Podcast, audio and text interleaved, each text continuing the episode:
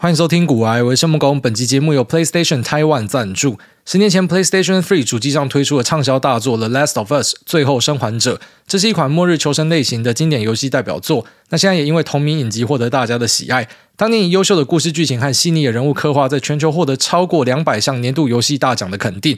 这款作品在后来的 PS4 跟 PS5 上都可以玩到移植跟重制版。那现在终于可以在电脑上玩到这一款作品。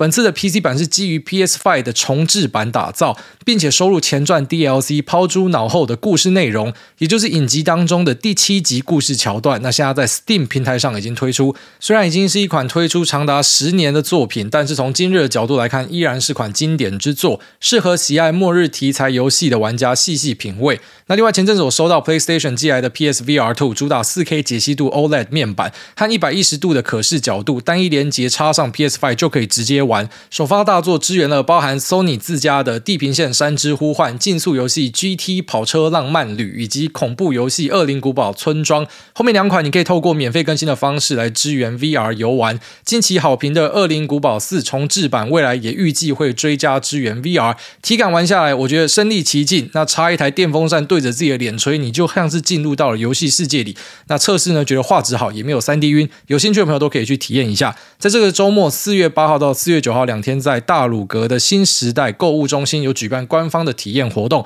时间是每天的下午一点到晚上的七点半。在台中的朋友有机会可以到现场把玩一下。这边提供给所有需要的朋友们都可以参考看看我们的资讯栏。如果要我用三个字总结西班牙的话，我觉得是蛏子、柳橙汁跟巧拿棒。我来这边，他们好天天都跑去吃巧拿棒。呃，这边的巧拿棒有一个特色，虽然这个特色讲出来很北烂，就是它不加肉桂粉。其实我认为说加肉桂粉的巧拿棒应该是某种升级版的巧拿棒，所以我今天假设去一个电影院，或者说专门在卖甜点的，那我点一个巧拿棒，我告诉你说我要升级肉桂，那可能是一个比较贵的版本。但在台湾呢，它就等于说是把这个肉桂强制置入给你，然后让你一定都吃得到肉桂的巧拿棒。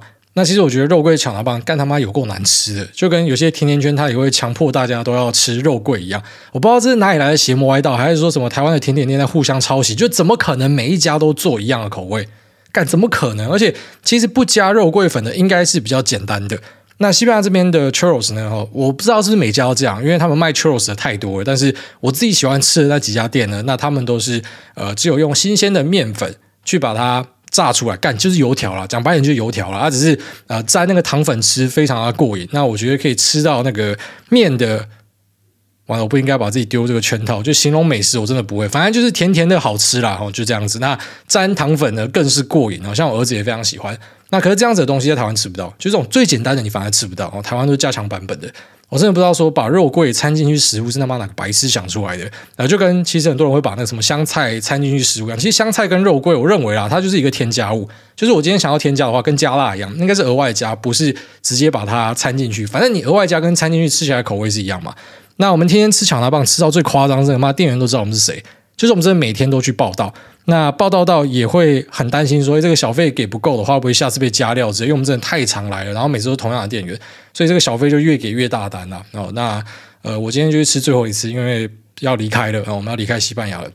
那另外的柳橙汁跟蛏子呢，我觉得也是印象深刻。蛏子可能很多人不知道什么，这个中文有些人把它叫做竹蛏，我还去查一下怎么样称呼它。应该说，我用英文、中文、西文我都不知道怎么样称呼它。反正我知道它长得特别，那它看起来蛮好吃的。所以呢，那时候在餐厅我就一直盯着那个东西，然后就问我说：“你要不要吃这个？”我说：“好，我要吃这个。”那要几个啊？四个。然后就帮我做四个。那吃起来就是怎么讲？它有点像是那种没有腥味的蛤蜊。口感很像蛤蜊，然后吃起来超好吃的。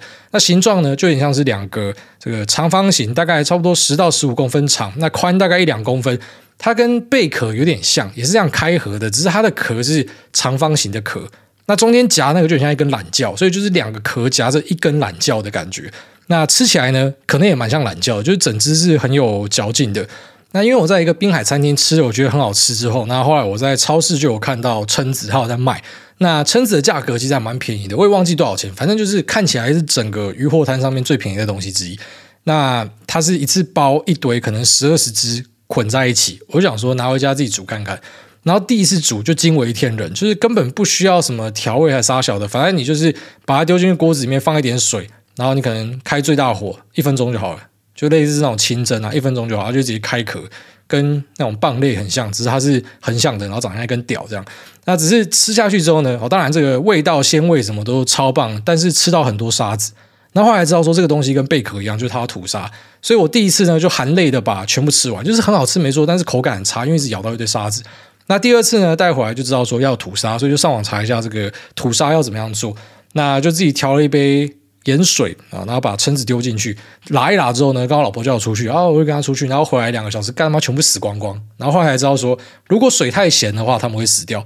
但我想说。死掉应该也可以吃吧？我上网 Google 一下，虽然人家说海鲜不要吃死掉，但是我 Google 一下说啊，那个死掉什么一天内可以吃啊。好了，我就把它拿去煮，然后煮完之后呢，哎，还是很香，但是就是一堆沙子，他可能就说根本没有吐到沙子，妈干直接 跟窒息挂掉了这样。然后后来第三次我再把它买回来，妈这次一定要把它弄对哦，所以就非常小心的按照比例把这个呃海水给调了出来，然后类海水就加一些食盐跟水混合。那这次就有完整吐沙了，然后吃起来超过瘾，就发现说，干每天都在吃这个，每天都在研究怎么样煮更好吃。那其实东西真的很简单啊，如果说你在台湾的市场有看到的话，啊，反正就把它买回来，那啊调一个海水给它丢进去，它那边吐吐吐，大概两三个小时哦。如果说可以的话，盖一个黑布，这样它更会吐沙。怎么有种似曾相识？我是不是之前也分享过类似的东西？我之前好像是讲说蛤蜊怎么吐沙吧。那这是这个蛏子哦，蛏子吐沙就是你要把它包黑黑的，它会比较安心哦，不用撒什么橄榄油，也不用丢什么盐巴还是什么小的，反正就是呃直接挑成海水，然后放两个小时，它就会吐得很干净。哦，干那个吃起来真的超过瘾的哦，所以我这边每天都在吃蛏子。那最后一个柳橙汁，为什么说柳橙汁呢？因为我太太在台湾，她很喜欢点柳橙汁，然后每次那边靠北说什么台湾的柳橙汁不是现榨的，其实我们都会点现榨柳橙汁，应该说现在餐厅几乎都只会给你现榨柳橙汁。那在我看来，那个就叫做现榨柳橙汁。只是他喝了之后，他说这个不是现榨柳橙汁，这个是还原的柳橙汁。我想说，还原的柳橙汁也是百分之百柳橙汁，它就是柳橙汁。他说，可是这不是现榨，吃起来不一样啊，我是吃不出来。当然这边因为他们的那个柳橙汁，我在想啊，这边搞不好呃还原的会比现榨的贵，因为它是整个道路旁边都是那种柳橙汁的树，不是柳橙汁树，柳橙的树，全部都是柳橙的树。那听说住在呃这个柳橙园隔壁的呢，会有很多老鼠跑进家里，因为都会跑去吃他们那个橙子，然后橙子都很甜的样子，所以也是天天狂喝柳橙汁。但后来有稍微 Google 一下，因为这喝太过分，就是每天那边狂灌大概两公升左右，然后才发现说，其实柳橙汁也不能常喝啊。应该说所有的果汁都不能常喝，因为果汁其实很甜的，它含糖量太高了。就说一个水果的营养其实是在什么？它的果皮跟果肉之类的。那不会是果汁，如果你把它榨成果汁的话，其实已经牺牲掉很多营养成分，就是吃一堆一堆这个热量进去而已。哦，我之前是不知道啊，干嘛我就瞎鸡巴乱喝，狂喝一顿，想说怎么嘛变胖了，所以呃，最后才知道说是柳橙汁啊。那我觉得这一次的呃旅行跟之前几次不太一样，是这一次是我呃第一次就真的是把自己工作的 loading 降到最低，然后跑回来娘家。我觉得之前的几次都是我晚上来这边弄弄弄，那这一次呢，就几乎都是现股，直到呃可能。放假的第一个礼拜，然后后来，呃，突然间意乱情迷，我决定把股息拿出来敲，现在直接讲了，就群联，然后那时候讲说是一个大记忆体厂，妈敲群联，敲爆，我把群联敲到妈手上持股最大。那呃，持有两天之后呢，觉得干不行，这样不行，因为我又再一次的熬夜了，所以就直接把这个股息嘛清光光哦，然后换成是现股，就回到一个零杠杆的状态。因为本来就是呃，我们做股息会那种看对家嘛，一直考一直考，然后晚上要起来看，然后可能呃看一看又睡着，但是闹钟又要再设一个小时之后，然后把自己叫醒，就觉得干这个生活真的太痛苦了。那呃，果断的在两天之后就把部位降回去，然后跟大家说不行，我真的不能这样搞，我要好好的休息一下。那那就觉得说。呃，把整个脚步停下来之后，然后看这个周边的世界不一样。好，当然这个东西我相信，妈，你在一堆什么鸡汤鸡巴书里面都已经看过，啊，你应该要把自己的脚步放慢或什么的。但自己体验过就知道了。好，当然，其实我觉得年轻人不要看太多这种鸡汤东西啊，因为你可能他妈从头到尾都没有跑过，你知道放慢杀小啊。可是像我自己，我觉得我觉得从头到尾都没有停下来过，就是冲冲冲，那冲到后来好像已经忘记自己到底妈活着在干嘛。所以呃，这次慢下来的时候，就觉得真的是身边的一花一草一木。虽然这边没有多少木头啦，我都是那种矮灌木丛，但就是每个东西看起来都很深刻，然后很有趣。那也花更多时间陪小朋友，那也发现说，诶，其实之前可能是自己的问题哦。虽然我在节目里面有分阶段嘛，一开始我跟大家分享，就是我可能还是很专注自己的工作。那小孩快要一岁之后呢，诶，突然间醒过来，然后花很多时间陪小朋友，然后现在呃跑了回来娘家之后呢。我就花更多时间，然后才发现说，其实我之前觉得花很多时间，那个并没有真的花很多时间。现在这个才是真的一个爱家的男人，就是教父里面，口里用会跟你讲说，你才是一个真正的男人的那个样子。就是真的花很多时间陪小朋友。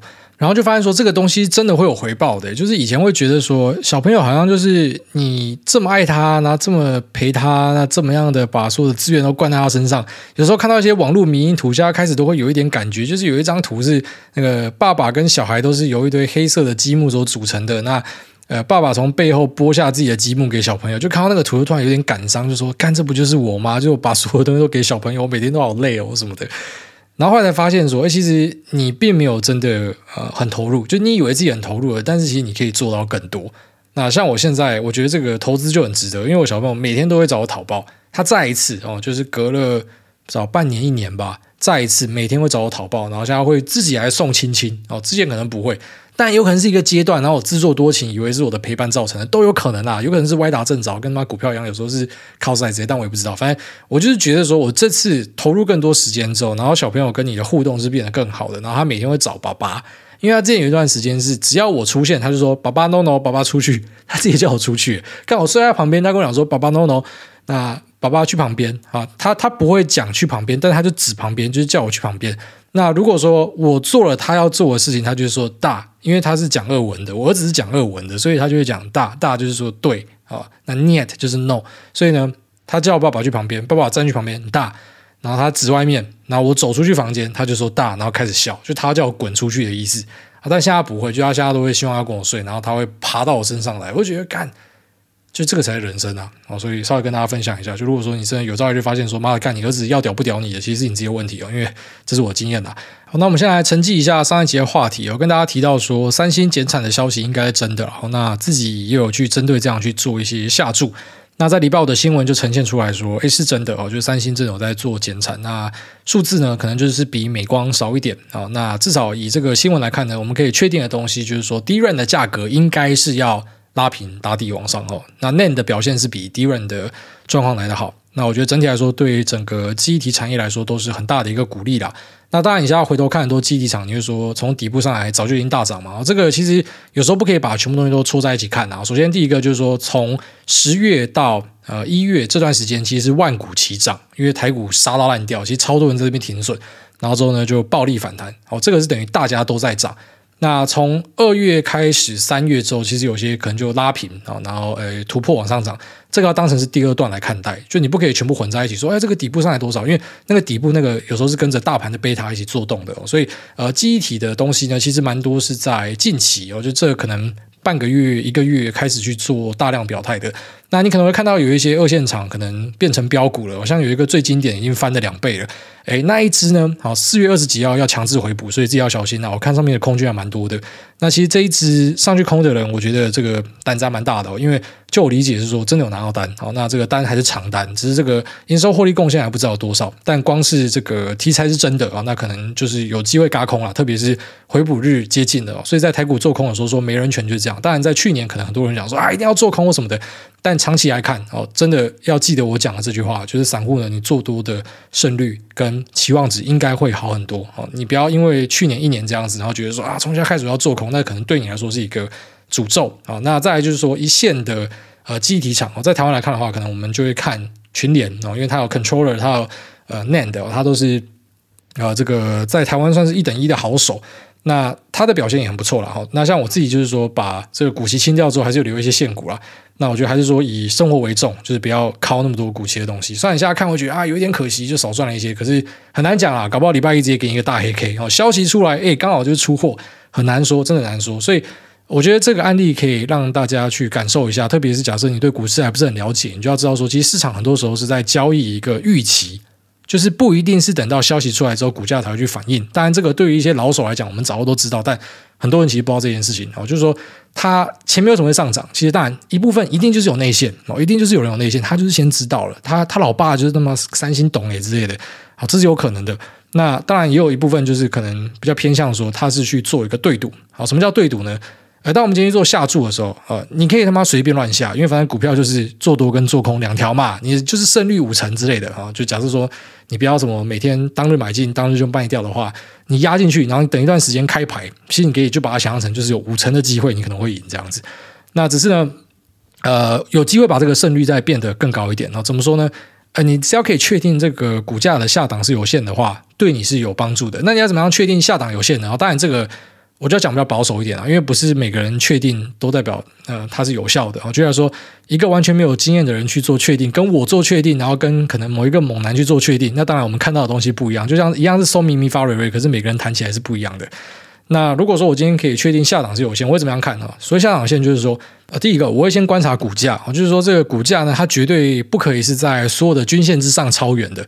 因为是代表说它就是在多头的环境里面嘛，均线已经是多头排列，然后它还距离均线有距离，乖离很大，然后这可能就是已经有在涨。好，当然我们知道说有些股票就是涨还能更涨，但在我来看，这个绝对就不算是有防御性的东西，因为它已经有在动了。所以呢，我就用均线来看待，最好是跌到什么五十二周最低点之类的哦，这个就是很明显，它现在就在低档哦，很明显。那当然，如果它前面已经大涨过，这又是例外哦，所以绝对没有一个什么单一法则可以直接去。告诉你说答案你怎么样啊？反正总之就是说，它最好就是一个空头排列啊。然后它可能这股价已经连年下跌，只是你知道这公司的本体是不错的哦。这可能就是一个我们把它视为说它防御性比较强的第一个关卡啊，就是它股价不要是什么多头，然后乖离又超大之类的。那第二个呢，哦，就是我们会观察的点可能是说它的啊基期的位置是怎么样。所以基期位置就是说，其实很多的股市的标的呢，它。最终还是属于一个景气循环，然后像记忆体产业就是一个很明显的大景气循环，它的那个报价已经像是大宗商品了，就是会呃跟着可能世界的景气去做动的。那这个循环呢，你会注意到说，当你把这些记忆体股的走势拉出来，然后开成周线或者月线模式，它会有一个山，然后一个谷。那好玩的地方就是说，你把呃什么颗粒厂啊、晶圆厂，然后或者是模组厂拿去叠图的话，你会发现，哎，其实里面可以抓到一些。呃，买卖股票的时间点啊，就是有些产业呢，它会走在这个比较前面；它有些产业呢，它会走在比较后面。所以，当你看到走在比较前面的做动，你知道后面这个有可能会跟上。然后，这算是一个提示啦。我觉得大家可以去注意看看这样子的一个内容，就是说一个产业的上下游呢，你把它叠在一起看，有时候会发现一些意外的收获。所以，当你发现说它现在就是来到了一个相对的谷底。好，即便它可能是均线纠结，它不是呈现的五十二周低点，但没关系，因为就算它从底部上来，哦，可能已经反弹了二十趴，可是呢，它还是在整个大周期的底部。然后你知道公司没有问题，这个就算是有防御性的东西。所以如果说你经过了这两个 checklist，然后你知道说，像它这股价，它再怎么样都绝对不算是高档，它一定就是在低档啊。只是当然，这个再往下十二十趴有没有可能？有可能，只是差不多就这样了。哦，用殖利率的角度来看，诶，它现在殖利率也超高的。那当然，你不要只看一年啦，因为有时候它在走下坡的时候，就这个景气循环要走完的时候，其实你都会注意到这些景气循环股，它本益比都会变很低。所以有一个说法就是说，景气循环股你要买在高本益比。就是以过去来看哈，是高本益比的时候，那其实才是一个买点。那当今天你以过去来看哈，可能过去的一年，那它家变成是一个低本益比，好像是海运，它变成低本益比的时候，其实反而不能买。这个是景气循环股的一个老生常谈的秘技啦，就是买在高本益比，卖在低本益比，跟其他股票是刚好相反的。那当你今天评估过后，你知道这个下面的下档可能是有限之后呢，那未来好就是。再出怎么样的消息啊？除非什么人类毁灭之类的，不然可能就这样子。所以有些人就会进去对赌，所以不一定全部都是呃所谓的内线仔，然后一定有蛮多就是那一种呃，他可能觉得说这边就是低档，那就算他现在买进被套牢也没差，他愿意去持有什么一年两年，反正呃他知道说最低就是边，而且就算我拿配息我也爽哦，就是有这样的人会进场啊。所以这等于说是或多或少跟大家解释的，为什么有时候你看到外面都是坏消息的时候，你想说干是谁在买？其实有一些跟你不一样想法的人在买，那他的想法可能是这样子。好，稍微跟大家分享一下。好，那三星的数字有一项算是吸引到了大家的注意力啊，就是除了他可能开一些比较不好的消息啊，告诉你要减产啊什么，即便这个减产，其实在投资人的眼中是视为是好消息，就像是裁员对我们来说是好消息啊。对于一般的大众来讲，他听到裁员他会觉得是坏消息，然后听到减产他会觉得是坏消息。可是投资人其实会觉得是相反啊，裁员代表说你的成本会大幅的下降。那一般来说，你营收不会受到太大的影响，你是直接大幅的降成本，所以裁员呢，给你个赞。那再来就减产呢，就代表说价格会打底回升，这也是给你个赞。哦，当然这是我们短线的解释啊，中长线它有太多的交互变化，我们还要再去做分析。那除了这些看起来可能像是坏消息的东西之外，它有一项数字让大家呃开始去注意它。然后在昨天，其实跟我们身边一些朋友都有很多的讨论哦，就是注意到它的 Galaxy S 二十三啊，它的销量是好的。那相较于 Galaxy S 二十二呢，可能是好了三十到五十趴以上哦，就是以同期的销售量来看，所以大家开始去想说，手机有没有可能已经打底了？其实这个手机打底的东西还是非常众说纷纭的，因为苹果才刚砍了一些手机的单，所以我们可能就觉得说，哎，手机这边还是很模糊。但是三星这边算是释出一个讯号，就如果说手机这一边呃开始有一些春燕产生的话，说不定苹果那个砍单就是最后一枪之类的哦，就是后面其实是要好转的哦，因为我们都会讲说，呃，黎明前的夜是最黑的哦，有时候我们会这样去看待一些市场上的状况，所以是不是手机可能会有一些春燕呢？那当然我们直觉联想就是身家，应该很多人都会直接联想到身家这家公司。除了身家之外，也会在看呃一些相关的供应链。只是第一个瞬间会反映到这家公司，因为它跟三星的呃相关性是比较高的。那以及呃 PA 族群呢，也让大家开始注意，因为 PA 呢前面很多是烂无可烂，呃没有更烂哦，像是八零八六呃宏捷科哈，这个以前也是我的一个蛮喜欢的标的。那只是后来它的表现就变得很差哦，就是说台股做这种呃供应链的有些。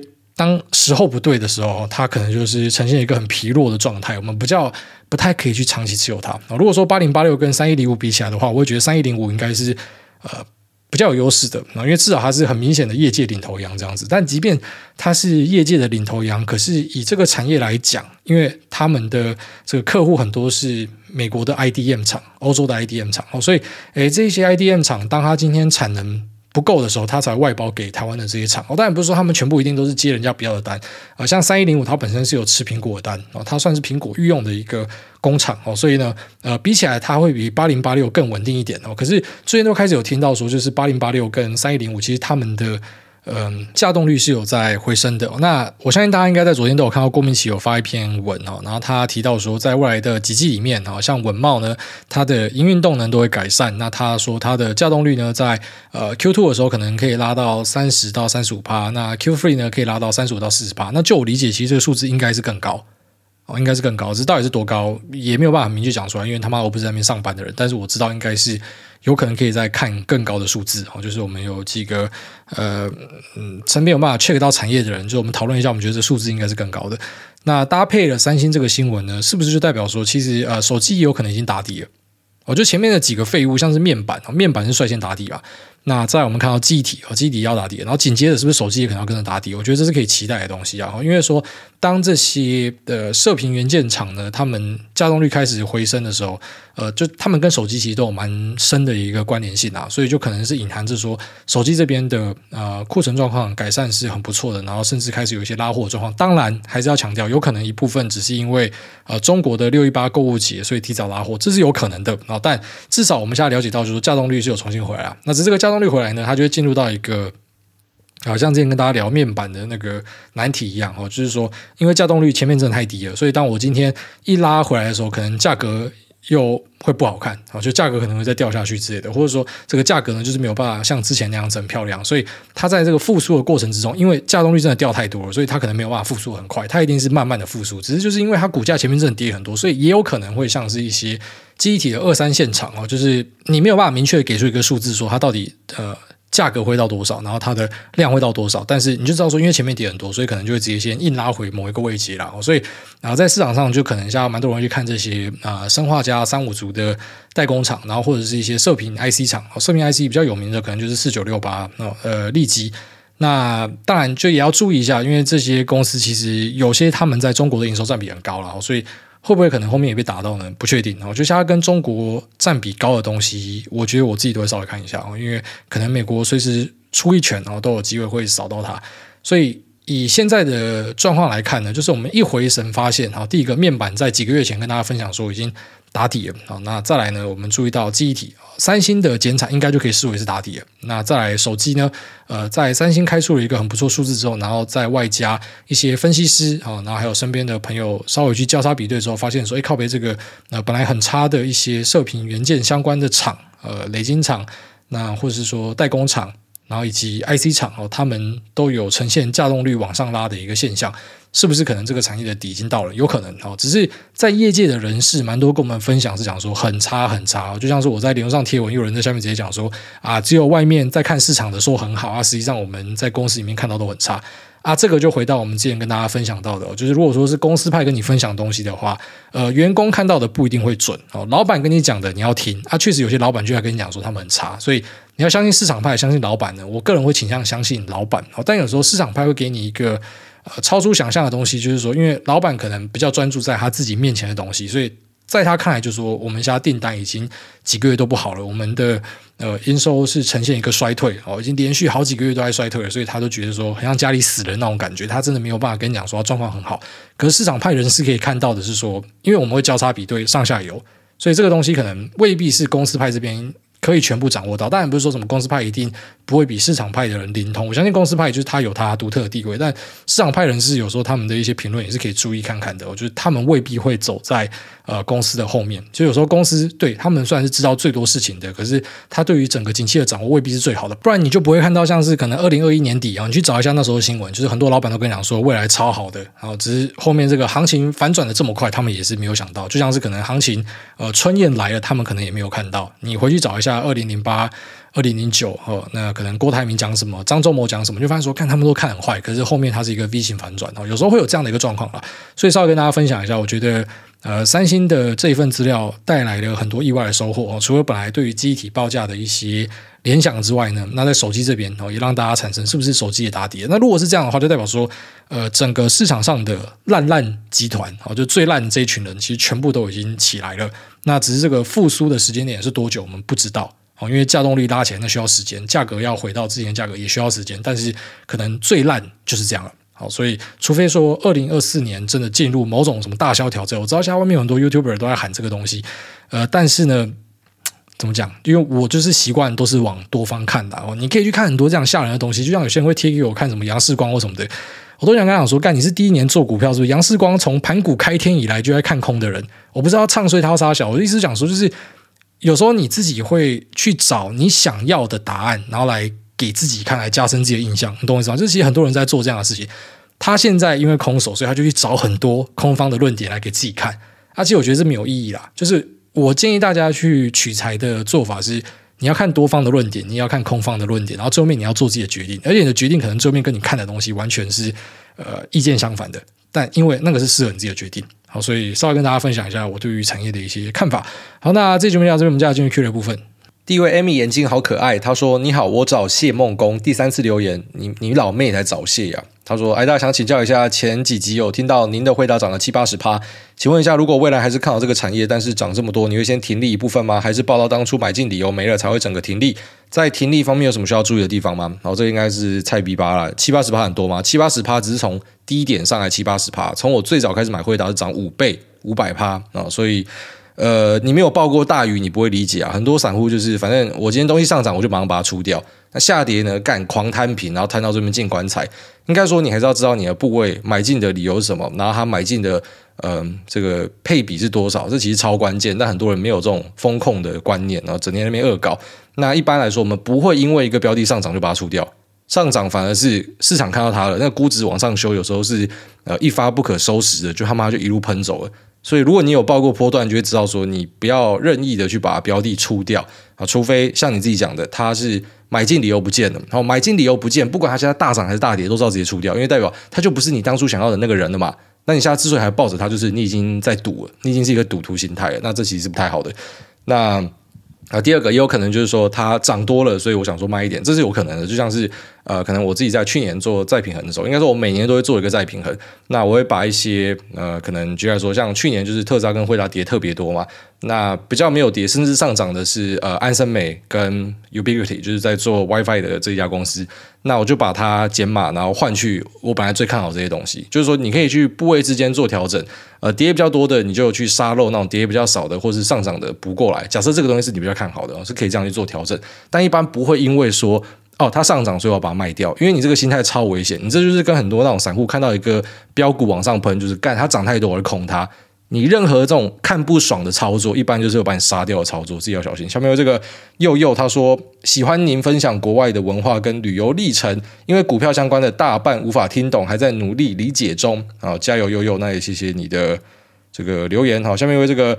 凹凸我大哥哦，太长了，跳过。下面这个我是宝逼，他说我会乖乖留言八行内的一二三四气啊，七行优质。他说：“艾大你好，最近在看新垣结衣主演的《月薪娇妻》，剧中提到，如果全职家庭主妇是一个工作，在日本的年薪换算台币大概是七十几万。好奇艾大对于家庭主妇无形的劳动价值有什么看法吗？P.S. 结衣好可爱。另外想麻烦艾大帮我男友阿莲王子加油，希望他找工作顺利，希望他快乐。宝逼加油哟，嘻嘻。”西里老师啊，那他讲的这个家庭主妇的无形劳动价值观念，我应该在节目讲过蛮多次吧？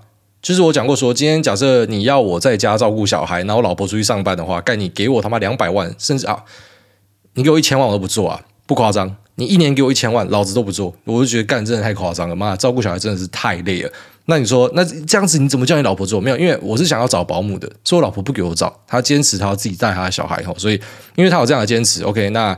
呃，你做了一个很伟大的事情，你做了一个老子不想做的事情哦，所以我就尽可能在其他东西上面去辅佐你。我的想法是这样啊。那我觉得要怎么样去量化这个价值呢？很简单，你就去想象成说，呃，假设你老婆今天也要出去上班的话，那这个小朋友你们总共要在他身上付多少钱？好，你可能要找一个保姆嘛，白天一个，晚上陪睡的要再一个。那小朋友每次吃完东西乱丢啊，可能玩具今天清理完，隔天又在乱丢。这个清洁呢，啊，其实。一天一次可能还不够哦，因为中午要有一次，晚上要一次。那呃，再呢，可能出去买杂货什么的，这可能也要找人家去买。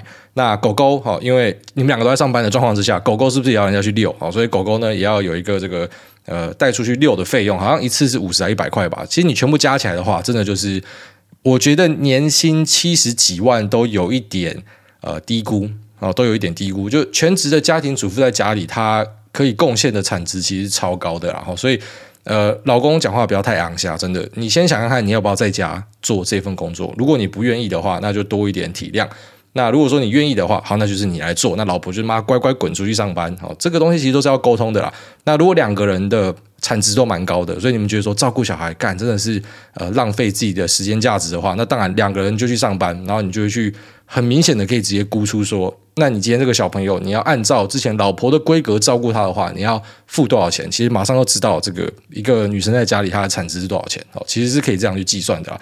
好，下面有这个摩斯拉菲高高这个念过，下面有这个 Jose Key，到现在念过，但是因为它很短，我念一下。呃，EP 三三七留言超长却想讨拍的感情问题，我听了真是贻笑大方。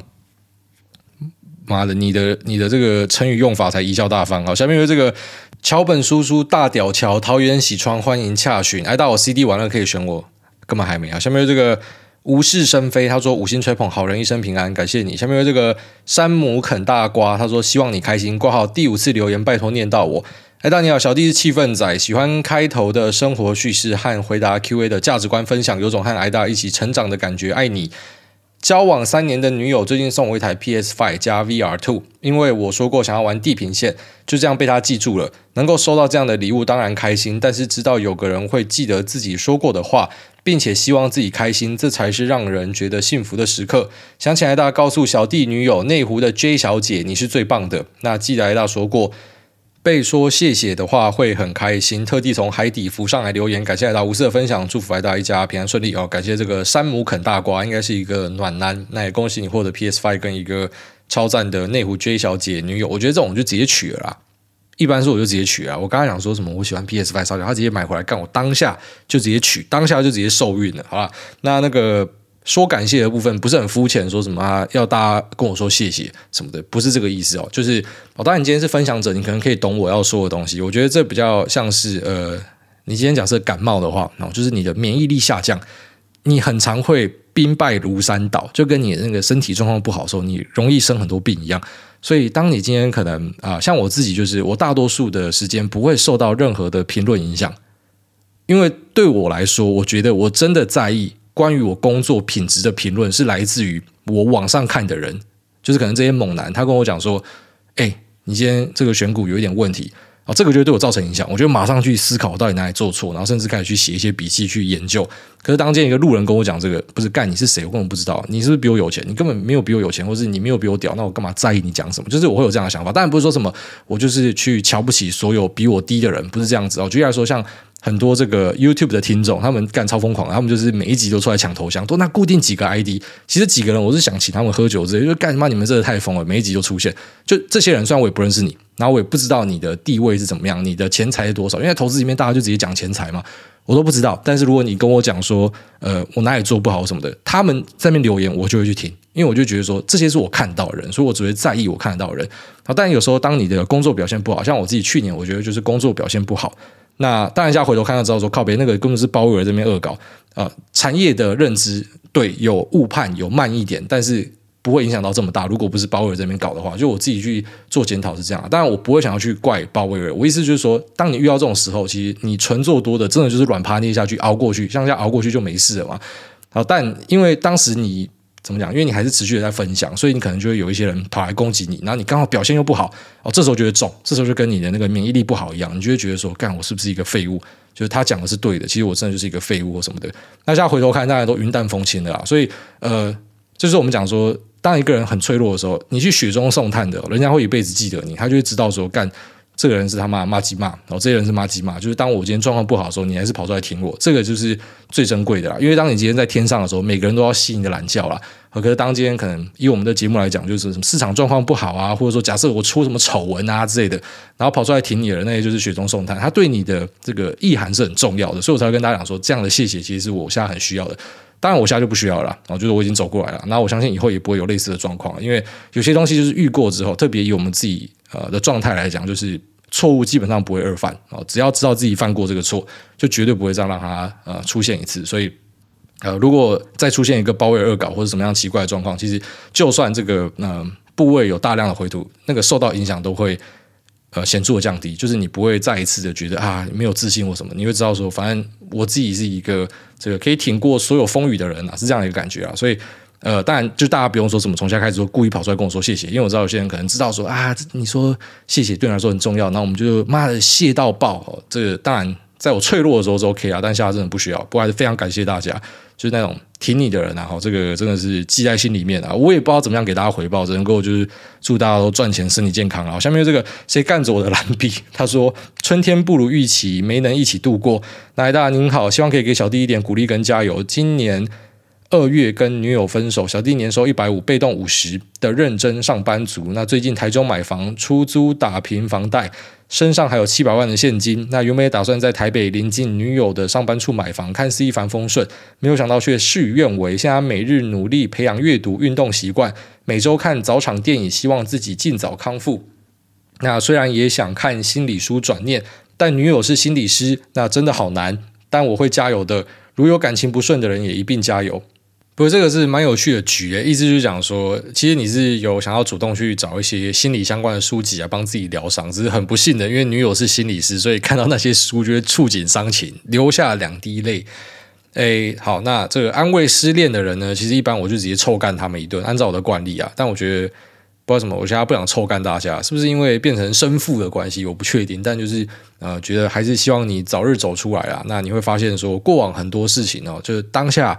超想骂一堆什么干你娘之类的，可是呃，你事后回头看都会觉得，居然说，哎，还好我跟他分手，还好我被开除，或者说还好怎么样，所以我现在才这样子。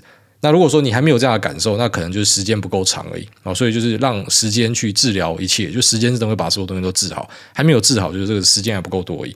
所以，嗯、我真的觉得说分手是人生中的小事情啊，真的是小事情啊。如果今天是什么离婚什么，再跟我讲，以后分手不要出来他妈干占版面，赶快去给人家干一干啊！这真的是小事情啊，赶快找下一个就好。而且，哎，年收不错，又有这个五十万被动收入，然后还一堆现金，又有房子什么的，干已经是 winner 了。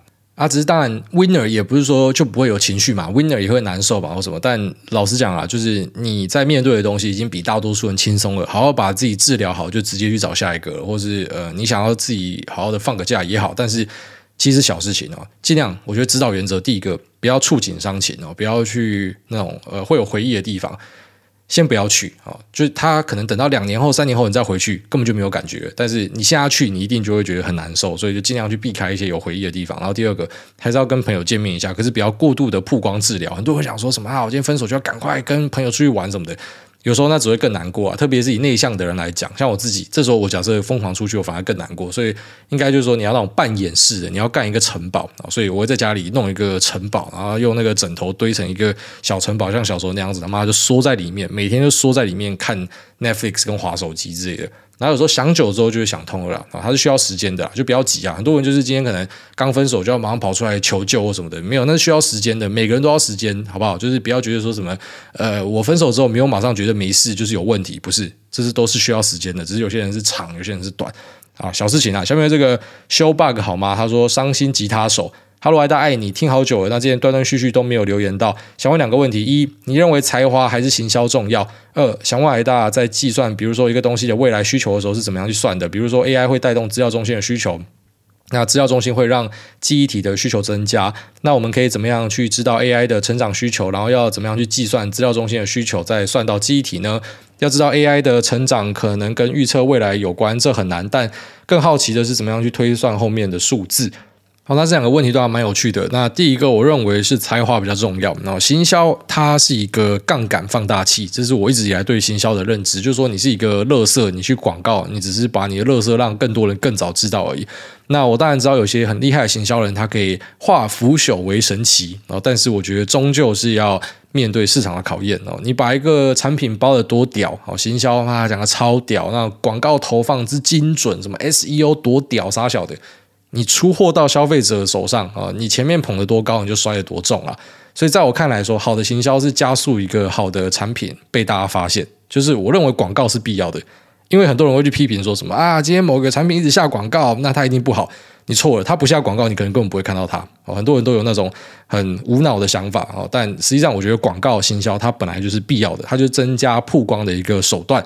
那但是呢，它跟一个产品是不是好，它其实没有太大的关系。它等于只是放大你看到的优势，然后放大触及。可是终究呢，都是要面对到本质。而我觉得才华本身是一个本质，所以相较之下，我觉得才华比较好。虽然这两个相关性搭在一起有点怪怪。一般讲说，你觉得产品重要还是行销重要？那我就告诉你，绝对是产品。那才华重要还是行销重要？有点怪怪，但我觉得是才华。那他说这个。呃，怎么样去计算一个量？哦，这个问题其实问得很不错。那首先第一个呢，你要先从 big picture 来看，哦，就是我都会这样，我会先从整个大产业的方向来看。就像说他讲到这个资料中心跟 AI，资料中心你要先知道说，好，资料中心的结构是什么？就是有白牌业者嘛，公有云业者就是白牌业者嘛。简单来讲就是说，他们直接去找呃代工厂去做他们自己的伺服器，去指定他们的规格。好，这是虾的一个主流，开始。市占越来越大，那那之前呢，可能就是所谓的品牌业者，就可能像是戴尔的伺服器这样子。那你先知道整个结构之后呢，然后你要去抓到说伺服器整个产业本身的年增是多少。那一般我们会看有一个这个字叫做 CAG 啊，CAGR，就是它年复合的成长是怎样，就是说这个产业的成长速度是怎么样。那抓到之后呢，你就可以把这个产业的成长速度再细分成为说，那白牌的成长速度，然后跟品牌的成长速度是怎么样。那再来呢，我再抓说 AI 在这里面的占比是多少？因为伺服器是包含的 AI 的伺服器嘛。哦，那我抓到了 AI 伺服器的占比之后呢，我就可以大概的很明确知道说现在 AI 的状况是怎么样。那为什么要先知道 big picture 呢？因为有时候你会被一些公司唬烂，就要跟你讲说它东西最屌。应该是这样讲，每家公司都一定会讲自己的东西最屌。哦，可是你要知道它是不是在这个碰风跟唬烂啊？所以当我已经知道整个产业的概况之后，我再听你公司的说法。然后你说你很屌，然后你的这个成长性很好，好，那你的成长性是不是超过了我们刚刚前面推算的这个 CAGR？好，如果是超过的话，代表说你是 gain share，懂我意思吗？就是如果说你的成长性是比整个市场的成长性好，代表你是增加市占嘛。如果你的成长性是打平的话，代表说，哎，你就是跟着整个产业一起成长，例如说你就是跟着大盘的贝塔在跑一样。那那当你知道这件事情之后呢，我觉得说老黄今天跟你吹说 AI 多屌，你就可以去计算说老黄讲的东西是真还是假的。所以，我们之前有两集就在计算老黄讲的东西到底是真是假嘛。就是呃，公司讲的东西我们会推敲，可是为什么我们会有一个底气可以推敲呢？因为我们知道整个产业的状况是怎么样，哦，这个大方向是怎么样。那当我今天知道之后，好，就要说这个 AI 的伺服器，好，它虽然占比目前就是低于五趴以内。可是呢，它的成长性是很好，它的呃这个 CAGR 呢可能是高于整个伺服器产业，所以说它本身在伺服器产业里面，它是会增加更多的市占哦，这个 GPU 的需求会更强大。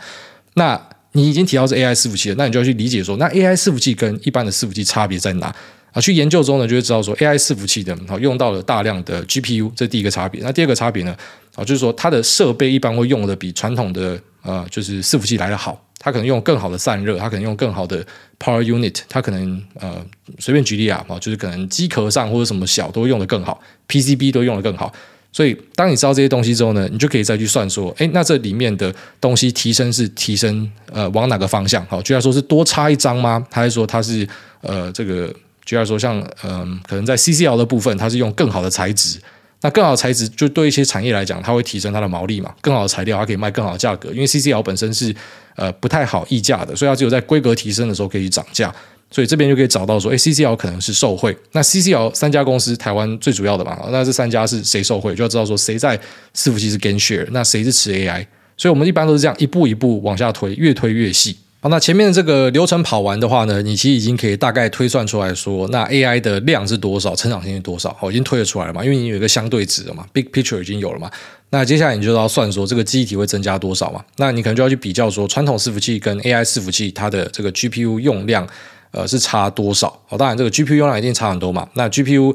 呃，最关键的东西在哪里？就是说，呃，现在我们知道这些 AI 应用哈，到底这个记忆体为什么会突然增加这么多的需求呢？哈，因为举例来说，像我们上一集聊到的 Stable Diffusion，如果说你有去测试，就知道说你那个显卡 VRAM 不够的是跑不动的。好，所以这边就可以很明确的去定义出来说，哎，这个东西就是被需要的，那它需要的量是很大的。